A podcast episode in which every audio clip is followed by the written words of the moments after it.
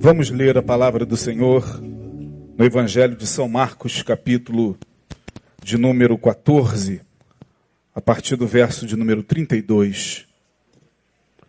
Evangelho de Marcos, capítulo 14, a partir do verso 32. E foram a um lugar chamado Getsemane, e disse aos seus discípulos: Assentai-vos aqui enquanto eu oro. E tomou consigo a Pedro e a Tiago e a João e começou a ter pavor e a angustiar-se. E disse-lhes: A minha alma está profundamente triste até a morte. Ficai aqui e vigiai. E, tendo ido um pouco mais adiante, prostrou-se em terra e orou para que, se fosse possível, passasse dele aquela hora. E disse: Aba, que é um diminutivo na língua aramaica, que significa papai. Na verdade, aqui o texto é papai, aba. Todas as coisas te são possíveis. Afasta de mim este cálice. Não seja, porém, o que eu quero, mas o que tu queres. E chegando, achou-os dormindo e disse a Pedro: Simão, dormes? Não podes vigiar uma hora? Vigiai e orai, para que, entre, para que não entreis em tentação. O espírito, na verdade, está pronto, mas a carne é fraca. E outra vez, e foi outra vez e orou dizendo as mesmas palavras, e voltando, achou-os outra vez dormindo, porque os seus olhos estavam carregados e não sabiam o que lhes responder. Lhe responder. E voltou terceira vez e disse-lhes: Dormi agora e descansai. Basta. É chegada a hora Eis que o filho do homem vai ser entregue nas mãos dos pecadores. Levantai-vos, vamos, eis que está perto o que me trai. Esse texto que nós acabamos de ler, vocês conhecem muito bem, ao meu ver, é um dos textos que mais nitidamente retrata a humanidade de Jesus. É um texto que desnuda, que expõe de forma clara o quanto Jesus era humano, era como nós. É um texto triste, porque aqui nós vemos os últimos momentos de Jesus antes dele ser crucificado. Todos os dez versículos aproximadamente que nós lemos, fala desse momento difícil de Jesus, dessa agonia. Mas ao mesmo tempo é um texto que conforta o nosso coração, porque a gente sabe que só pelo fato dele ter passado por esse momento, ele pode perfeitamente, à direita de Deus, interceder por todos aqueles que passam por momentos semelhantes. Aqui, diz o texto que Jesus pega todos os doze discípulos. Ele vai com os seus discípulos. E chega a um lugar chamado Getsemane, é o nome. Get, que significa pressão. Semani, chamani, é algo que tem a ver com o óleo mais puro. Ou seja, Getsemane era um lugar, era um pomar onde tinha um, tinham muitas oliveiras e dizem que até hoje em Israel, essas oliveiras estão lá, só não há registro se são da época de Jesus, mas oliveiras muito antigas. E o Getsemane era esse pomar não muito grande, que tinha oliveiras, e tem esse nome porque dali se colhiam os frutos, as azeitonas prens, prensava-as para que elas pudessem fazer o azeite escorrer. Por isso que tem esse nome. Muito sugestivo, porque certamente Jesus estava prestes a ser prensado. Ele, como uma azeitona, por isso que ele diz: é, Eu sou, lá em João 15, a videira, e como uma uva que ia ser esmagada para dar o melhor vinho, lá estava Jesus com os seus discípulos. E ele ao chegar naquele lugar, automaticamente, ao adentrar aquele pomar, ele já foi sendo tomado por uma angústia muito grande. Talvez a maior de todo o seu período aqui no mundo. Ele é tomado por um por um medo. E é aqui que eu, que eu começo a conversar com vocês sobre a beleza do texto, porque o texto não esconde em momento algum essa humanidade de Jesus. Ele começa a se apavorar. E talvez para poupar alguns discípulos desse momento, ele pega aqueles que lhe eram mais íntimos, aqueles que talvez pudessem suportar a sua humanidade. Porque é muito mais difícil, talvez, para aqueles homens do que ver o Deus que andou com eles durante três anos, curando, expulsando demônios, libertando pessoas, andando sobre as águas. Muito mais complicado do que na mente daqueles homens saber que Jesus era alguém que fazia milagres pelo poder de Deus, talvez naquele momento mais complicado ainda seria aqueles homens presenciarem um homem tão homem, tão humano. E Jesus, talvez fazendo essa leitura com muito amor, para que eles não pudessem se chocar, para que eles não pudessem se escandalizar. Jesus chama os três mais íntimos: Pedro, Tiago e João. E se afasta um pouquinho mais, não que Jesus os tinha em mais estima do que os demais, mas é porque Jesus sabia da capacidade emocional de cada um que convivia com ele. Ele sabia que talvez se ele se desnudasse, como ele se desnudou com Pedro, Tiago e João, na frente de todos, talvez um deles pudesse se desviar ali mesmo. Ah, não, não é possível. O Senhor não pode estar falando isso. Não é possível que a gente andou com o Senhor durante tantos anos e agora a gente está ouvindo dos seus lábios que o Senhor está com medo. Que o Senhor está angustiado até a morte. Talvez esses homens não pudessem suportar. Mas talvez Pedro, Tiago e João sim. E diz o texto que naquele momento em que Jesus começa a sentir a pressão da angústia, do pavor, do medo, deixando os seus discípulos mais queridos, Pedro, Tiago e João, em um determinado ambiente, ou seja, ele tira Pedro, Tiago e João dos doze e os leva mais adiante. Aqui, ele não se reúne com os seus três mais queridos discípulos para orar. Ele diz: fiquem aqui. Porque eu vou além orar. Velem comigo. Isso é muito lindo. Pela primeira vez você vê Jesus pedindo ministração. Pela primeira vez você vê Jesus pedindo a alguém para ministrar a ele. Orem comigo. Ou orem por mim, ou orem nesse momento de profunda angústia, de profundo desespero, orem. Eu preciso da oração de vocês. Isso é chocantemente humano. Aquele que até então, durante toda a sua caminhada sobre esse mundo, ministrou sobre centenas de pessoas com imposição de mãos, agora diz: Eu preciso que vocês orem comigo. Eu preciso da ministração de vocês. Eu vou da lenha orar. E ele se afasta. E mesmo os três mais íntimos não suportam. Eles ficam perturbadíssimos.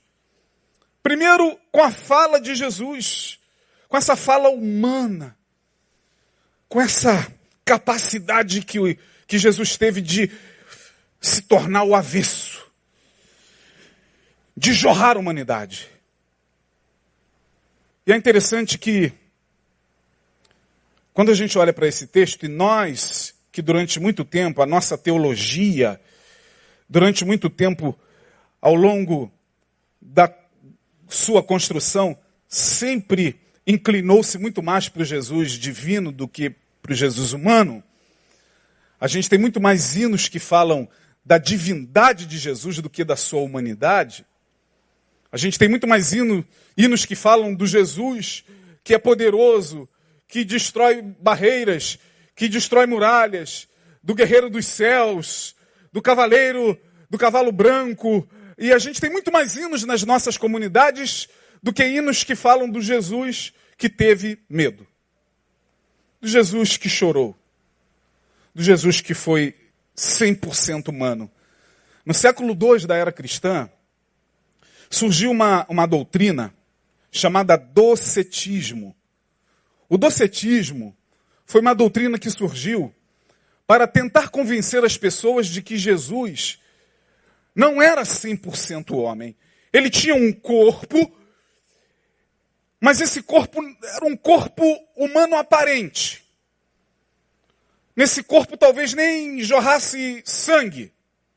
Sim, é verdade, diz o docetismo, que ele esteve aqui, andou com as pessoas, sentou e comeu, mas talvez esse corpo não era bem humano. Essa doutrina se espalhou pela igreja, foi combatida e depois alguns poucos docetistas se reuniram em alguns lugares, mas essa doutrina não se estabeleceu.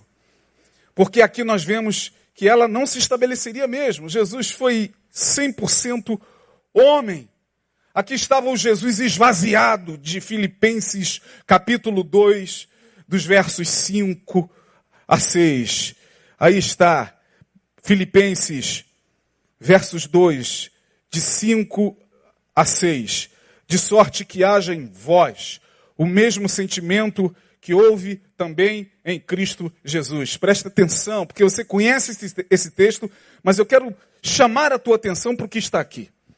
Haja em vocês, haja em cada discípulo, haja em cada seguidor de Jesus, haja em cada um daqueles que um dia professarem o seu nome, o mesmo sentimento que houve nele. Qual? Verso 6. Que, sendo em forma de Deus, não teve por usurpação ser igual a Deus. Vamos lá. É o 7, né? Mas fez a si mesmo de nenhuma reputação, tomando a forma de servo, fazendo-se semelhante a quem? aos homens. Jesus, ele se esvazia. O que Paulo está dizendo aqui é que o discípulo de Jesus precisa passar pela vida com a capacidade, em alguns momentos, de se esvaziar. É isso que Paulo está dizendo. Se você não consegue, em algum momento da tua vida, se esvaziar, se esvaziar da, dessa soberba, dessa ilusão de que você é alguma coisa na vida, de que o teu cargo, a tua patente, a tua posição social, a tua conta bancária, a tua posição na igreja, seja qual for, se você não consegue em algum momento se esvaziar disso, você não consegue entender a kenosis. É uma palavra grega que significa esvaziamento. Paulo está dizendo a gente tem que passar por um esvaziamento de vez em quando. E esse esvaziamento é para fazer você 100% humano, sentindo as agonias do Cristo, que sendo Deus, não quis permanecer Deus por muito tempo. Ele desceu, ele se esvaziou, ele se despojou, ele tomou a forma de escravo. A palavra aqui é doulos. Servo aqui no grego é doulos, escravo. Aquele que vem servir Aquele que não vem para ser servido, mas vem para servir. E não só ele veio para ser servo, mas um servo humano. Ele poderia ser um servo não humano, porque os anjos do Senhor também servem, mas não são humanos. Jesus ele veio para ser um servo humano. Mas ele, na condição de servo, e de humano, ele se esvazia mais ainda. e ele morre de uma morte extremamente humilhante. Portanto, aqui está o segredo de Hebreus capítulo 2, versos 17 e 18. Só por conta desse texto, nós entendemos o que o autor da Epístola aos Hebreus está dizendo aqui. Por isso convinha que em tudo, diga tudo, mais forte, irmão. Mais forte. Tudo é tudo. Tudo. Tudo. Tudo. Em tudo ele foi tentado para ser misericordioso e fiel.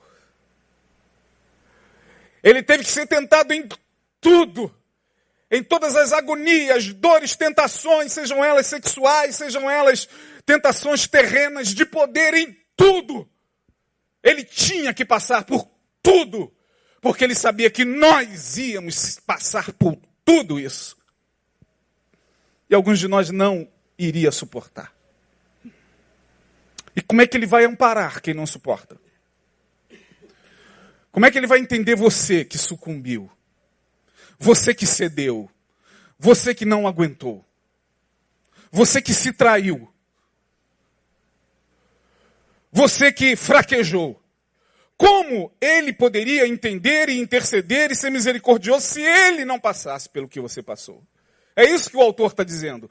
Em tudo, ele foi tentado, em Convinha que em tudo fosse semelhante aos irmãos para ser misericordioso e fiel sumo sacerdote naquilo que é de Deus para expiar os pecados do povo. Vamos seguir. Porque naquilo que ele mesmo sendo tentado padeceu, pode socorrer aos que são tentados. Que coisa linda. Ele não me socorre só porque ele é Jesus. Ele não me ampara só porque ele é Deus, porque ele é Jesus. E na igreja eu aprendi que orando ele pode me amparar. Não, ele me ampara porque ele esteve aqui. Ele me ampara porque ele andou aqui. Ele me ampara porque ele viveu isso que eu estou vivendo. Ele sabe traduzir a minha alma. Ele me ampara porque o texto está dizendo que ele padeceu como eu e você. Ele conhece essa dor. Você não sabe nem dar nome para ela. psiquiatria dá nome, a psicologia tenta dar nome, mas ele sabe chamar pelo nome. Meu filho, eu sei o que você está vivendo. Porque o texto está dizendo que ele padeceu e vivenciou tudo. E aí, brilhantemente, Paulo, em 1 Timóteo 2,5, vai falar algo que você já conhece e que você repete e que a gente fala e declara desde que a gente se converteu, porque há um só Deus e um só mediador entre Deus e os homens. Só que a gente não atenta para o final. Passa desapercebido. A gente lê a Bíblia com muita pressa. Quando lê, a gente não se atenta para o que está no texto. Porque só há um Deus e um só mediador. Olha que coisa linda, ele não só é Deus como mediador, literalmente ele media dor. Ele é um mediador. Lá estão as dores humanas, as dores de todos nós. E aqui está o Deus Todo-Poderoso, perfeito, santo. E aqui está aquele que media dores, o mediador. Quem é esse? Jesus Cristo, homem. Repete comigo, Jesus Cristo, homem.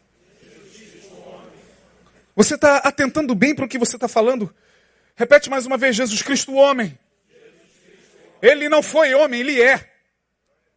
Homem glorificado, homem ressurreto, homem vitorioso, homem que triunfou, homem que não cedeu, homem que não pecou, mas homem. Portanto, lá nós temos um Deus homem. É isso que o texto está dizendo. Não, ele não foi homem para voltar a ser Deus. Ele era Deus, nunca tinha sido homem, entrou na humanidade, tornou-se homem e voltou a ser Deus o quê? Homem. Por isso que ele pode perfeitamente ser o sumo sacerdote fiel, segundo a ordem de Melquisedeque. Só ele, nenhum outro ser, nenhuma outra personalidade religiosa. Deus olha para a humanidade e vê alguns aqui e ali que nasceram com uma certa diferenciação espiritual, como, como Buda. Buda também foi um homem que renunciou à riqueza. Era um príncipe indiano que nasceu cercado de riqueza, passou pela sua kenosis, pelo seu esvaziamento e foi buscar a iluminação. Lao Tse e tantos outros. Mas não, nenhum deles tinha essa capacidade, porque Jesus deixou a sua glória. Jesus não deixou apenas um conforto como Siddhartha, o Buda. Não, ele deixou a sua glória. Abriu mão da sua. Então só ele poderia ser sacerdote perfeito. Deus olha para ele e diz: só o meu filho. Nenhum desses, por mais bem intencionados que sejam, mas só ele. É por isso que lá no Salmo de número 24, se eu não me engano, diz: Levantai, ó portas, as vossas cabeças, levantai-vos, ó portais eternos, para que entre o Rei da Glória. E toda a criação de seres em cima da terra, debaixo da terra, entidades e espíritos de toda ordem perguntam: quem é esse o Rei da Glória? O Senhor Todo-Poderoso, o Senhor Forte e Poderoso, Ele é o Rei da Glória. E lá em Apocalipse, João chora porque João viu um livro do qual ninguém era digno de abrir. E houve um silêncio nos céus. E João diz: Eu vi um livro selado com sete selos. E a pergunta que ecoava no cosmos era: quem é digno de abrir esse livro? Quem na terra, debaixo da terra, quem entre todos os seres criados em todas as dimensões é digno? E ninguém era digno de abrir o livro. Mas João diz que alguém chega perto dele e diz: Não chore mais, João. Eis aqui o cordeiro que foi morto e agora vive. Eis aqui o leão da tribo de Judá, raiz de Davi, aquele que venceu e é digno de abrir o livro e de desatar os seus selos. Aleluia! Então Jesus é esse homem. Portanto, ao orar, saiba que você está orando de homem para homem. De um homem fraco que nós somos, falido, sem potencial algum para manter a santidade e o bem, para um homem que consegue entender tudo isso. Jesus chega nesse lugar e ele mostra, primeiramente, que na vida nós temos graus de intimidade. Ele leva doze homens, dos doze ele tira três. Talvez os nove não suportassem. Ele tira três. E ali diz o texto que ele começa a se angustiar. Ele começa a tremer. ele começa a ter sensações estranhas no corpo. Ele começa a suar. Talvez se a gente hoje estivesse vendo Jesus nessas condições, a gente poderia dizer: será que Jesus está tendo uma crise de pânico? Porque diz o texto que ele começa a se esvaziar mais ainda do pouco de divindade que ele tem. Ele tira a sua armadura de Deus e fala: Pedro, Tiago e João, eu estou angustiado, a morte me tomou. Estou angustiado até a morte. Diz o texto que Jesus começou a ter pavor e angustiar-se. Por que, que ele toma Pedro, Tiago e João? Porque esse texto nos ensina que Com as pessoas mais íntimas, nesse momento, a gente se sente mais à vontade em se desnudar. Por isso que não é todo mundo que pode fazer parte de certos momentos da nossa vida. Eles não estão preparados. O que Jesus queria aqui não eram os discípulos. Ele não ele não estava muito interessado em olhar para aqueles três como seus discípulos que iriam aprender mais alguma coisa. Não, ele olha para Pedro, Tiago e João, amigos. E como homens que eram, ele se abre. Como é bom a gente ter gente assim na nossa vida, né? Como é triste não ter ninguém para compartilhar a angústia. Porque para compartilhar a alegria, a celebração, para compartilhar a serotonina, para compartilhar a bênção, a prosperidade, é muito fácil aparecer pessoas que até se dizem amigas, irmãos, irmãs. O problema é quando você está nesse momento aqui de puro abandono de puro desamparo. Porque a gente hoje vive numa sociedade onde o slogan é dar certo. Você tem que dar certo, irmão. Se você não está dando certo, alguma coisa está errada na sua vida. Você tem que dar certo. Bora! Toma essa pílulazinha aí da felicidade. Vai à luta. Tem um caminho de prosperidade para você alcançar. Não, não, não. Não chora muito, não. Não fica com essa carinha de chorão, não. Vambora. Sorria. Está sendo filmado. Vamos lá, coloca sua cara aí. Diga que está tudo bem. Jesus é bom. Jesus é o nosso Senhor. Jesus é o vencedor. E às vezes a tua alma não está pedindo aquilo e não está vivenciando aquilo. Você, meu Deus, eu não tenho nem mais aonde chorar. Nem na igreja a gente pode chorar mais. Na igreja principalmente nesse momento atual da igreja, você entrar como Jesus entrou aqui, Getsemane adentro, é um problema sério. Ninguém quer tomar, tomar as dores de ninguém. Meu Deus do céu, eu já estou cheio de problemas, não me venha com mais problemas. É assim que você ouve das pessoas. É assim que você ouve, muitas vezes, daqueles que um dia desfrutaram da tua prosperidade, dos teus momentos bons. Mas agora, irmão, vai à luta. Vida que segue. Estou cheio de problema também, não dá para atender não. Poxa, mas nem o zap que eu mandei 8 horas da manhã e até agora, meia-noite, você não, não atendeu. Eu estou aqui só para saber que você está aí do outro lado. Ah, irmão, me desculpe, mas não dá não, porque ninguém está nem aí para ninguém mesmo. Você me desculpe, fique aí chorando, porque eu tenho ali um encontro que vai me ensinar a conquistar a minha vida, vida curta. E assim, a gente respeita. Mas quando a gente tem amigos com quem a gente pode fazer isso que Jesus fez, que benção. A verdadeira amizade, ela se dá no horror do nosso desamparo. Ela não dá nos risos da nossa celebração. Verdadeiro amigo é aquele que suporta não o nosso bom cheiro, mas suporta o nosso mau cheiro. Mau cheiro que eu digo é o que há de mais feio em você naquele momento, com quem você pode não pode compartilhar nem com a família. Aí lá estão os amigos. Vamos lá, cara, despeja. Joga. Pode mandar. O que está pegando? Esses são os amigos. Amigo se faz na feiura da vida.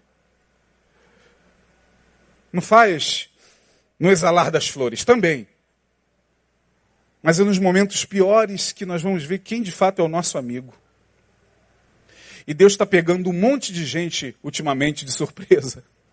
Estou falando porque eu tenho sido testemunha disso do que me chega. De crentes que falam para mim, pastor, no meu pior momento, quem me estendeu a mão, como Pedro, Tiago e João ampararam Jesus até onde eles puderam, pastor, foi o homossexual da esquina que eu sempre rejeitei. Que abriu as portas para mim, disse: vem cá e chora aqui. Foi aquele que eu sempre condenei ao inferno. Foi aquele que eu sempre achei que, porque não concordava com a minha forma de, de, de crer e de ver a espiritualidade, eu rejeitava. Foi nesse momento que, surpreendentemente, ele me estendeu a mão. É Deus faz essas coisas. Você pode até achar que isso que eu estou falando é, é meio, meio complexo, mas Deus faz isso. Nem sempre as pessoas que estão ao nosso lado suportam a nossa feiura.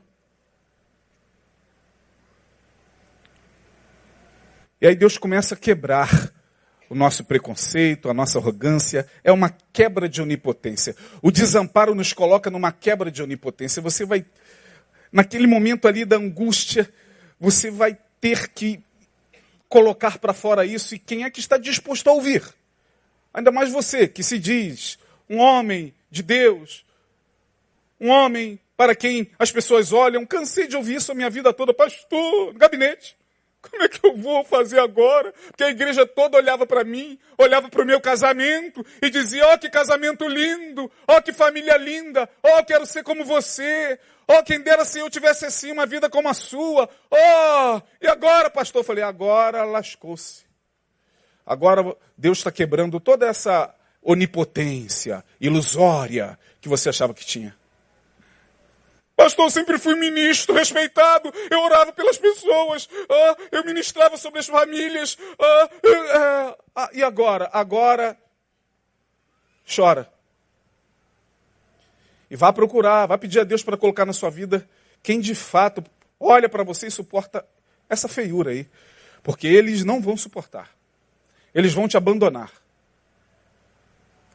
Eles vão virar as costas para você, porque você quebrou na mente deles um padrão ideal que eles construíram sobre você e que agora esse padrão esborou, foi ao chão.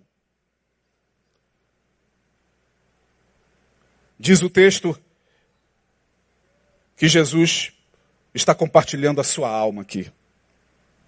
Uma outra coisa que estava acontecendo na alma de Jesus. Quando ele diz, a minha alma está angustiada até a morte, eu gosto do relato de Lucas. Lucas, aliás, só Mateus, Marcos e Lucas que registram esse momento. João não registra. Mas dos três, eu estou lendo em Marcos, mas dos três, Lucas, por ser médico, foi o que mais detalhou o momento. Ele diz lá, no capítulo 22, que é esse mesmo texto, que Jesus, quando vai orar, ele vai orar em profunda agonia. E diz que ao orar, Olha o olhar do médico, né? Lucas diz que Jesus, quando estava ali, orando em profunda agonia, ele passa por um processo biológico que alguns microvasos do seu corpo, tamanha tensão, começam a estourar e diz Lucas, e só Lucas registra isso, Jesus sua gotas de quê? Só Lucas registra. Ele sua gotas de sangue tamanha aflição. E só naquele momento é registrada aqui uma palavra, essa palavra pavor, é registrada na língua grega como uma palavra muito estranha. Quando nós lemos aqui no verso 33 de Marcos, ele começou a ter pavor e a angustiar-se, dizer: A minha alma está profundamente triste até a morte.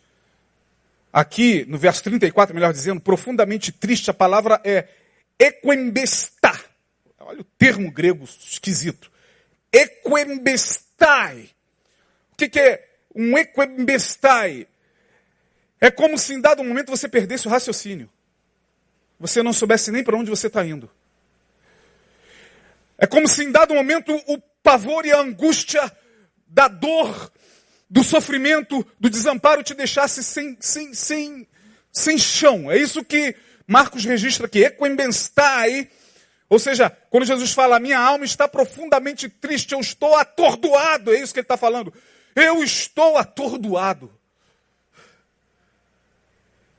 Fiquem aqui, orem comigo, porque eu vou até ali orar, mas até a oração dele foi uma oração que todos nós fazemos. Pai, se for possível. O que, que ele falou? Passa de mim este cálice. Ali estava o homem que, como qualquer homem, pede a Deus para livrá-lo da dor. Pede a Deus para não passar. Pede a Deus para aquilo não ser verdade. Mas, diz o texto, que ao orar assim, imediatamente, ele trazia a sua razão, porque era uma luta entre a razão e a emoção, e o seu corpo sentindo, somatizando e convertendo tudo aquilo na biologia, estourando sangue por todo lado. Ele está ali dizendo, pai, pai, e diz o texto que ele gritava em voz alta, pai, eu não quero sentir essa dor, eu não quero sentir essa agonia, eu não quero sentir esse enquembestai, eu estou atordoado. Passa de mim esse cálice. E nos momentos em que a sua razão dominava a emoção, ele dizia: Todavia, faça-se não a minha, mas a tua vontade. Ele orou assim três vezes. Quem não ora assim? Quem de nós não ora assim? Ah, eu, pastor, eu passo pela, pela dor de forma resignada. Jesus me ensinou a passar pela dor dando churrasco aos sábados na minha casa. Eu, pastor, é, Deus abençoe você, mas talvez você não tenha passado pelo Enquembestai. Porque quando o Enquembestai chega, ninguém suporta. Eu passei por uma coisinha mínima e quase desmontei. Na quinta-feira passada, eu fui levar minha filha ao aeroporto para despedi-la ao Canadá com o seu companheiro, ela vai morar lá, e eu, minha esposa, meu filho. Lá nos encontramos com a mãe do rapaz e a sua irmã, e nós ficamos ali. E eu já estava assim meio atordoado. Ficamos umas quatro horas com ela no aeroporto, e eu não estava querendo acreditar que ia chegar o momento do embarque. Minha esposa mandou fazer camisas para piorar a situação com a foto deles. Meu filho com a raiva tremenda. Por que, que a minha mãe fez isso? Isso piora mais ainda. E na hora da gente embarcar, paramos ali diante do portão do embarque e eu falei: Meu Deus do céu. Minhas pernas tremeram. Minha filha me abraçou profundamente. Ela é profundamente apaixonada por mim, pela mãe também, mas. E ela disse: Eu te amo. Eu te amo. E aí a gente começa a chorar, mas o problema não é ali, né? O problema é quando você volta para casa, a ficha vai caindo. E eu entrei no quarto dela, e o cheiro dela ainda ali, por ali, as coisas que, que ela deixou ali no quarto. E a gente fica angustiado. Isso foi na quinta. Na sexta foi terrível. Porque o dia dos pais se aproximava. Meu filho viajou sexta-feira bem cedo para fazer uma prova em Florianópolis. E minha, minha esposa, sábado e domingo, em curso o dia todo. Eu falei, que bênção de dia dos pais. Que maravilha. Um dia dos pais assim. É, minha filha foi embora na quinta. Eu sei meu filho, sei minha esposa. Aí vim para o culto, fiquei ali tentando me segurar. Mas no sábado, no sábado, dois grandes amigos ligam e dizem para mim: vamos dar uma saída, cara. Vamos sair. E detalhe, na hora que eu recebi a ligação, o zap, vamos dar uma saída, porque eles sabiam que eu estava mal. Eu estava no meu escritório em casa, só eu e a minha cachorra. Tinha cachorra, né? Graças a Deus. Ela estava ali me dando vida, olhando para mim e, e, dizendo: Olha, você não está sozinho, não. E eu sento na frente do computador, e ao sentar na frente do computador, eu fui para o YouTube fazer uma pesquisa. E ao abrir o YouTube, eu não sei como isso aconteceu, caiu diretamente numa música do Capital Inicial. E eles começaram a cantar: Hoje é o dia que eu posso tocar o silêncio, a casa vazia. Só as coisas que você não quis me fazem companhia. Ah!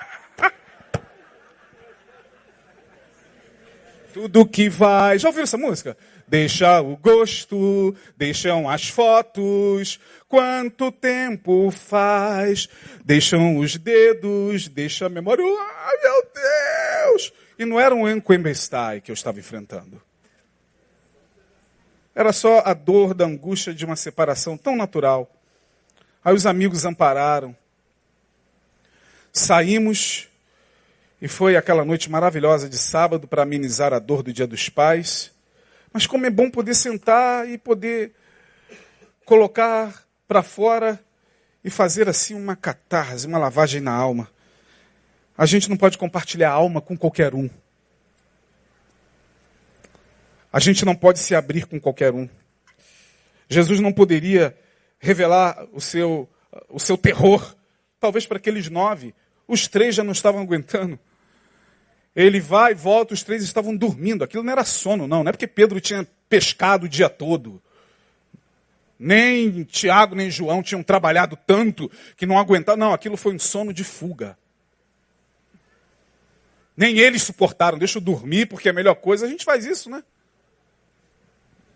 Não sei, se os meus amigos não me amparam depois daquela música do Capital, talvez eu ia para o quarto, só ia sair depois do Dia dos Pais. Porque a gente quer dormir e ficar ali naquela posição fetal. E eles dormiram. Jesus falou: Poxa, vocês não podem ficar acordados nem um pouco. Vai, ora, da mesma maneira, volta todo ensanguentado. Imagine o terror de Pedro, Tiago e João. Jesus, o que está acontecendo com ele? Está cheio de sangue. Será que os soldados já estão aí pegando ele? Não, era às vezes se arrebentando por dentro de tanta agonia. E eles sabem de uma coisa? Vamos dormir de novo. A melhor coisa que a gente tem é dormir. Estamos aqui, mas estamos dormindo. Como os amigos de Jó, né? Estamos aqui. Mas olha, Jó, acho que você pecou, hein? Olha, Jó, tá, mas Jó, naquele momento precisava tanto deles que nem os afugentou. Pode ficar por aí mesmo. Pode ficar me criticando, falando que eu pequei, mas fiquem aqui. Diz o texto lá em Jó que Jó não mandou ninguém embora. Porque Jó passou pelo equebestai, pelo desamparo, pela perda, pela dor, pela agonia. Então teve três amigos lá, ele faz Bildad e Zofar, depois apareceu mais um, Eliú, juntaram ali, ficaram com Jó ali o tempo todo e criticando e falando, não, você deve ter pecado, cara. Não é possível, né? Amigos da onça, mas estavam ali. E ficaram ali até o final. Eu nem questiono isso. Portanto, eu aprendo com esse texto que a gente não tem como evitar o desamparo, a gente só adia. A vida é um adiamento constante do desamparo. Vou repetir: a vida é um adiamento constante do desamparo. Uma hora ele chega. Uma hora alguém querido se vai da sua vida. Uma hora você perde aquilo que você tanto amava. Uma hora você entende, como eu tive que entender, que até aqui eu fiz parte da vida da minha filha. Daqui por diante é uma outra pessoa que faz parte da sua vida.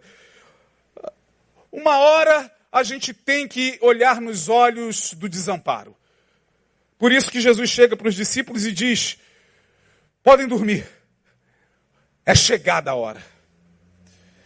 E essa frase é chegada a hora, chega para todos nós.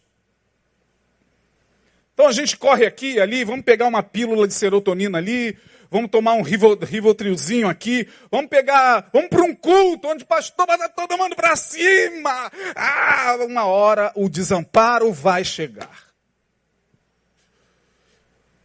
E você vai ter que passar sozinho por esse caminho, sozinho não.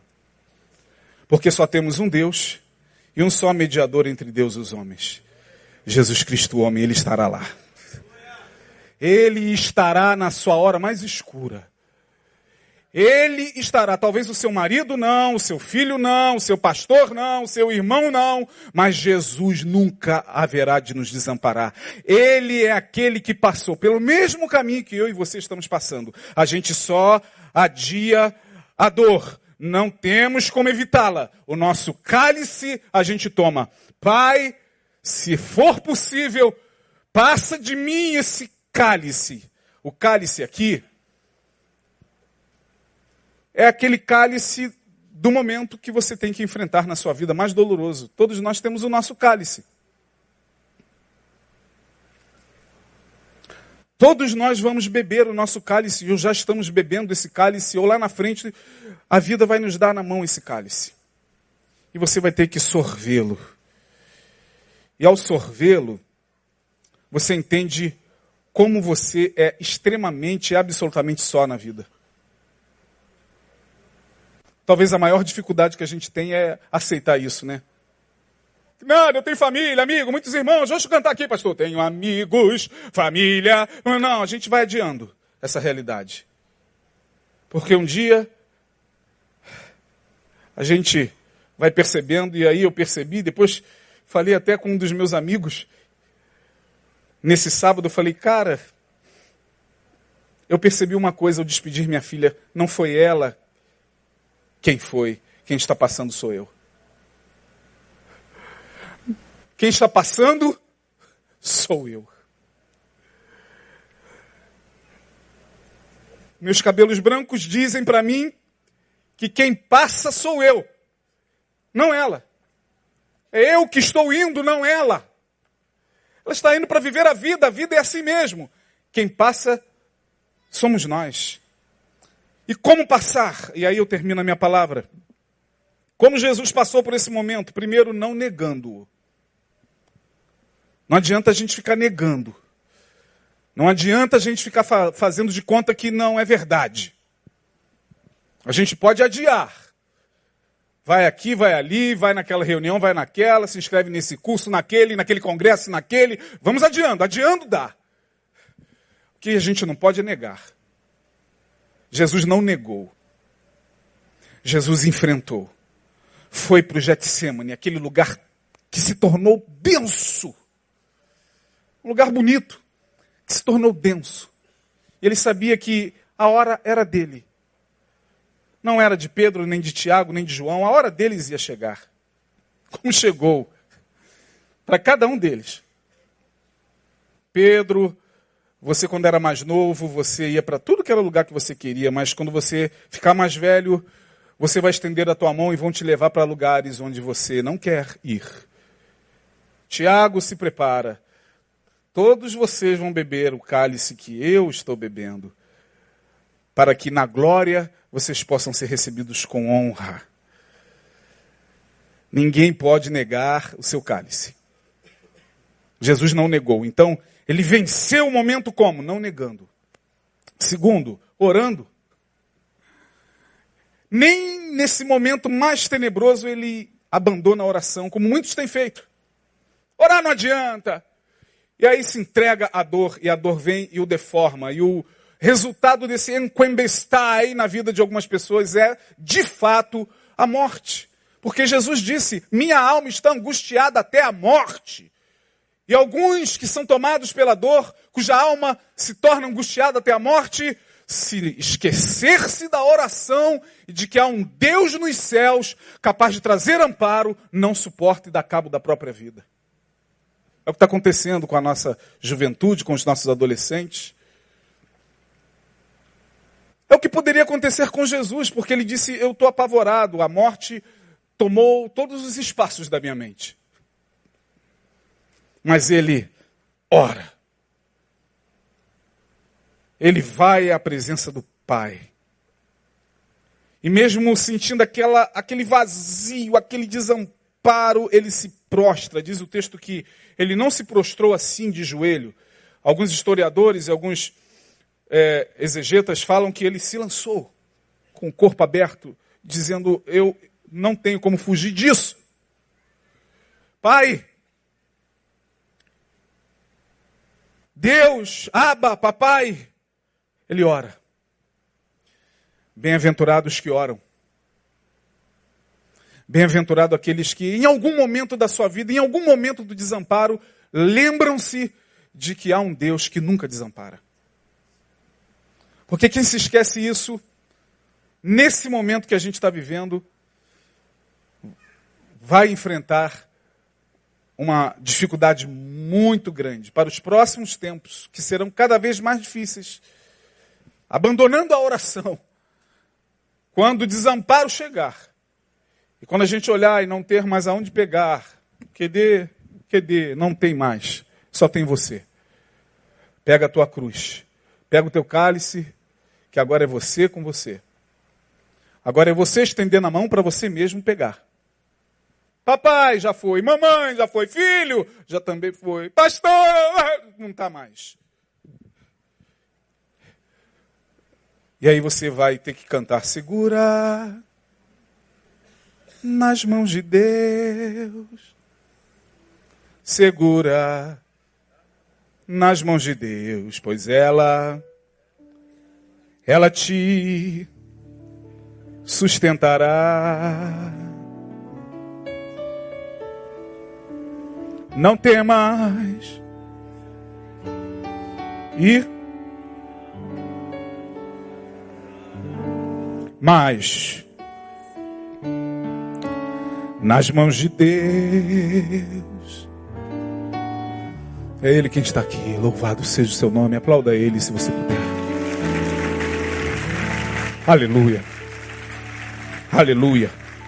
Por último, Jesus ele não nega o seu cálice e o seu desamparo. Ele ora e por último ele entende que os amigos, por mais íntimos que sejam, só podem dar o que está ao alcance deles. Não podemos exigir dos amigos o que eles não podem dar.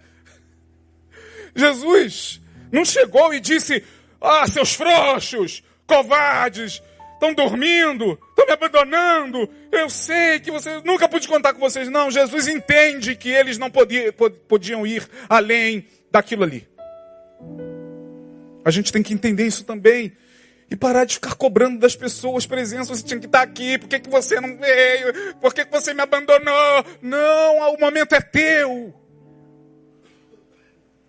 É para você viver isso para que lá na frente você possa glorificar a Deus, porque você vai olhar e vai ver, caramba, consegui passar pelo enquembestai, pela dor, pelo desamparo, passei, passei só, mas eu não estava só, tinha amigos, tinha família, tinha pessoas ao meu lado. Poxa, mas mesmo assim eu estava me sentindo tão só, mas você ouvirá aquela voz no final dizendo: Filho, você nunca esteve só. Você achava que estava só.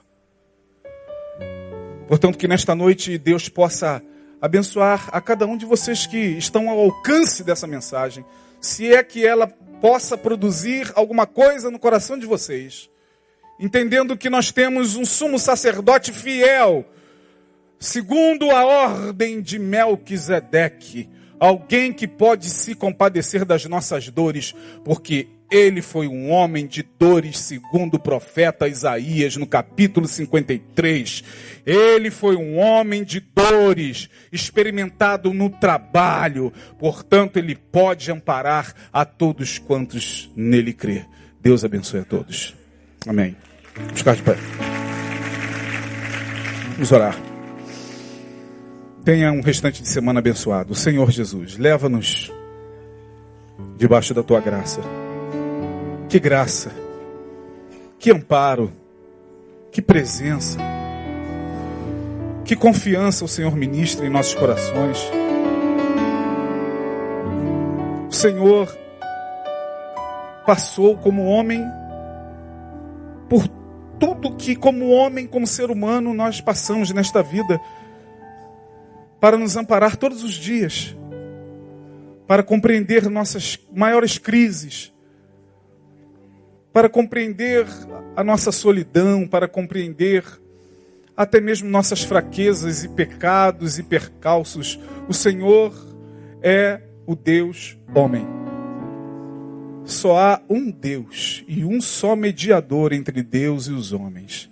O Senhor, glorificado e exaltado, glorificado em todo o coração que no desamparo é acolhido pelo Senhor. Acolha, Senhor, os desamparados, os excluídos. Acolha, ó Deus, aqueles que estão sofrendo. Acolha os meus irmãos que aqui estão. Dá-nos a capacidade de compreender que no mundo teremos de fato essas aflições, mas dá-nos esse bom ânimo como o Senhor tem nos dado sempre nesse lugar. Porque o Senhor venceu e em ti venceremos. Despeça-nos debaixo da tua paz no nome de Jesus. Amém e amém. Deus abençoe a todos. Até domingo.